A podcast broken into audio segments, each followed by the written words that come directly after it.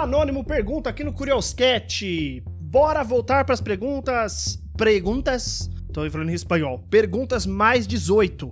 Porque nós gosta de uma boa safadeza. Parentes, se vocês gostam de uma safadeza, caralho, manda pergunta. Porque tem pouquíssima pergunta. Não sei se tem pergunta bastante para acabar o ano aqui. Pelo amor de Deus, sabe, gente? Orra.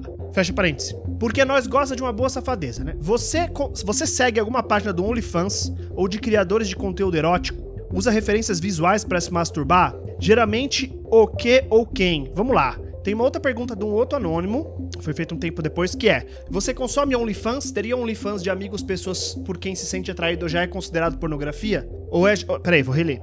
Teria OnlyFans de amigos, pessoas por quem se sente atraído ou já é considerado pornografia? O que é consumir visualmente quando se tem tesão? Caralho, eu, eu, eu ia falar, ia ser super descontraído, mas não vai, não vai ser. Vamos lá.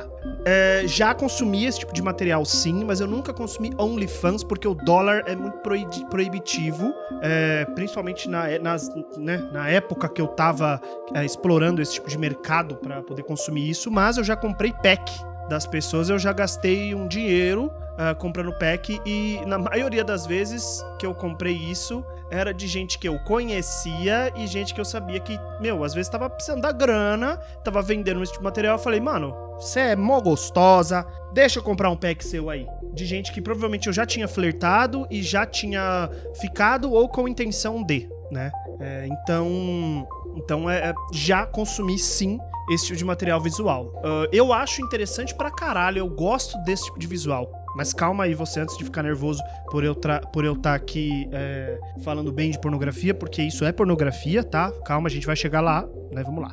Eu acho esse material muito bom nesse sentido de que as pessoas que estão fazendo, que estão recebendo a grana. Eu não gosto especificamente do OnlyFans, porque eu não gosto do criador do OnlyFans, que é um, ca um cacete de uma pessoa, de um homem filha da puta, que tá ganhando dinheiro fudido em cima de gente que tá numa situação que às vezes, na maioria das vezes, né, né a gente vai, se a gente for entrar um dia nesse tema que eu acho que não vai ser hoje, é, a pornografia ela é, na maioria das vezes, um último recurso é, para as pessoas e a gente tem. Isso a gente vê muito normalmente com, com é, população trans, por exemplo, que, pô, não tem muito subsídio do Estado, não tem muita oportunidade, e aí acaba indo pra pornografia, pra prostituição, como uh, um meio de tentar comer uma, um almoço, sabe? Uh, então a gente acaba estendendo isso para esse mundo digital, em que rola essa essa mesma coisa. A pessoa ela olha e fala: caralho, eu preciso arrumar um trampo, eu preciso fazer alguma coisa, vou trabalhar que nem um,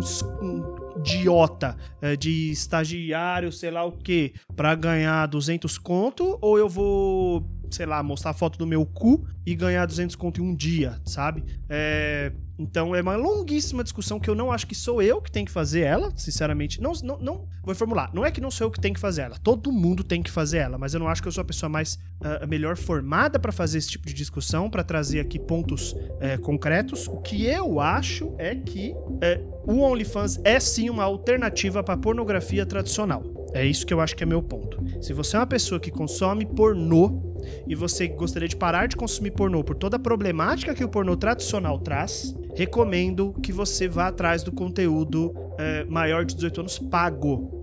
E aí você vai falar assim, Ângelo, então você vai ser a favor de se eu for comprar um filme pornô. Se você for, dependendo do filme pornô que você for comprar, da produtora que você for comprar, se você conhece as pessoas que estão fazendo, nem seja pela internet, conhece a índole, vamos dizer assim, dessa produtora, cara, eu prefiro isso a você ir no Pornhub, entendeu? É claro, assim, dos males o menor né? Isso que eu tô dizendo. Uh, Ângelo, então você recomenda que eu vá lá e pague o OnlyFans da pessoa para ver as fotos dela de quatro? Sim. Você vai estar tá pagando uma pessoa e vai estar tá ganhando dinheiro, não vai, é, vai ser, entre aspas, diretamente, porque tem a, a, comissão do OnlyFans. Melhor ainda se você for lá e pagar, mandar um Pix pra pessoa para comprar um pack de fotos, de vídeos, etc e tal, é, porque aí sim o dinheiro vai direto para essa pessoa e, e, e, cai direto na conta dela. Então, uh, é isso, assim. Eu acho que essa é a minha opinião sobre OnlyFans. É dentro da circunstância atual de consumo de pornografia, eu acho viável nesse sentido. Agora, ah, então você acha OnlyFans certo? Não necessariamente.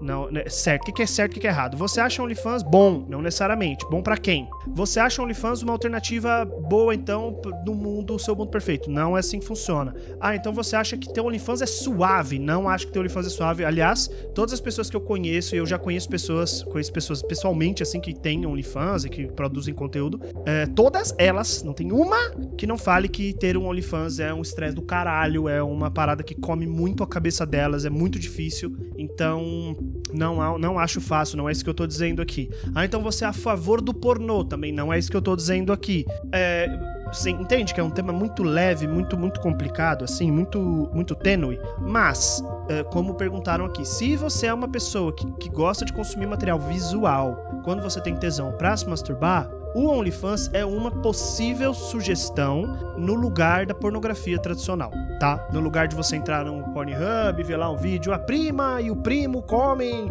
a tia e o avô, que é o que mais tem essas porra de incesto, né? Vai tomar no cu. É melhor você ir no OnlyFans da vida, assim, tá? Do que, do que isso. Dito isso tudo, vou responder algumas a, a pergunta aqui dos anônimos é: uh, se eu uso referências visuais para me masturbar? Sim, eu fui criado na referência visual desde sempre. A minha primeira masturbação foi com uma Playboy. Então, para mim é muito difícil se desvincular da referência visual. Já me masturbei sem referência visual? Já me masturbei sem referência visual. É, eu já tenho dificuldade para gozar. Sem referência visual é muito mais difícil, tá? Ah, então deve ser por isso que você é voyeur e gosta de ver as pessoas transando na suruba. Talvez seja, porque realmente eu me sinto. Eu fico é, é bem excitado quando eu tô vendo gente transando na suruba, porque é, é isso, assim, a referência visual. É, e aí a outra pergunta da outra pessoa é: uh, você teria OnlyFans de amigos, pessoas por quem se sente atraído ou já é considerado pornografia? Já respondi. Ah, o que consumir visualmente quando se tem tesão? É esse tipo de coisa, assim, gente. Tentem pagar pela pornografia de vocês, que é o, é o, é o jeito mais, mais ético, vamos dizer assim, de você consumir pornô. É, hoje em dia, que pornô é uma, um assunto pesadíssimo, dificílimo, que não, não vou tratar nesse episódio. Se vocês quiserem saber minha opinião sobre pornografia, façam uma pergunta. Ângelo, qual é a sua opinião sobre pornografia? Eu não sei nem se eu tenho esse episódio já, mas eu posso falar. É e, e, o Anônimo também pergunta aqui, geralmente, o que ou quem que eu me eu, eu vejo essas referências visuais. Eu, normalmente, eu gosto muito de coisas que tem grupos, olha só que, que coisa, né? Realmente é um fetiche meu uh, sexo em grupo. É, a partir do homenagem eu já acho legal, assim.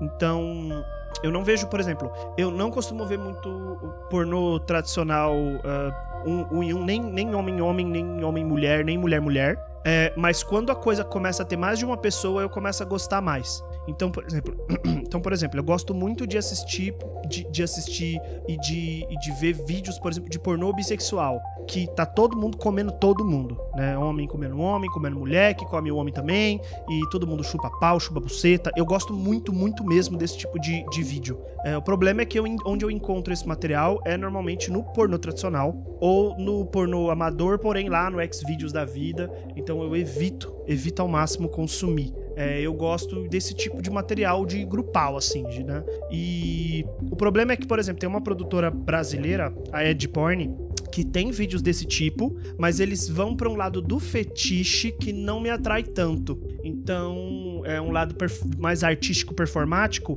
que não me atrai tanto. Então, não é um conteúdo que eu gosto de consumir. Já tive experiência com conteúdo deles, mas não, não, não, bateu muito bom, muito bem. Mas se você tem interesse de conhecer uma produtora de pornô queer é, brasileira, é Ed, Ed de E-D-I-Y, Ed Porn, é, acho que é isso, é de porn. E você pode ver lá o material deles, ver se você se interessa e tal. Hum, eu acho que eu respondi todas as perguntas. De fato, esse é um tema complicado, porque respondendo o anônimo, sim, para mim, OnlyFans é pornografia. E outra pergunta que. A resposta que ninguém perguntou é sim, pornografia é prostituição. Né? Então, são várias perguntas em uma, não vou responder todas porque esse podcast já tá enorme, esse episódio já tá enorme, tá bom? Então, Beijos. É isso, né? Façam perguntas lá, pelo, amor de Deus, gente. Tá acabando o ano, vai. Para começar o ano bem.